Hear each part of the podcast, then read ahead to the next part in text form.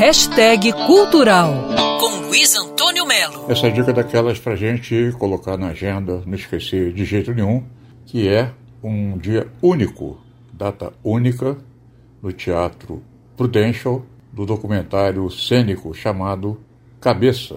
Um documentário, ali, evidentemente, ao vivo, no palco, está comemorando seis anos de idade e dialoga com os 30 anos do álbum sensacional chamado Cabeça Dinossauro, da banda Titãs. E esse espetáculo teatral, musical, performático, totalmente cênico, ele cria uma ponte entre 1986 e os dias de hoje, usando temas das canções e histórias pessoais do próprio elenco. É uma adaptação que os Titãs até curtiram muito.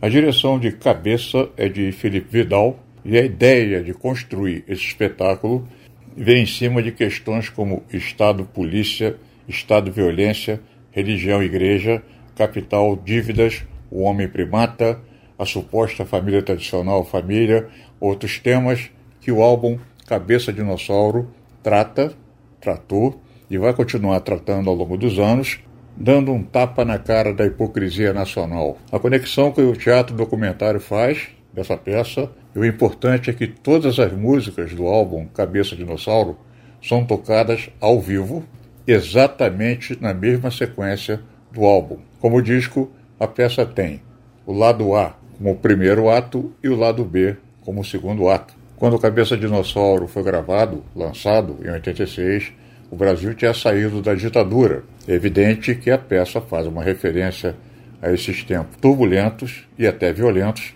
Cabeça, um documentário cênico em homenagem à Cabeça Dinossauro dos Titãs.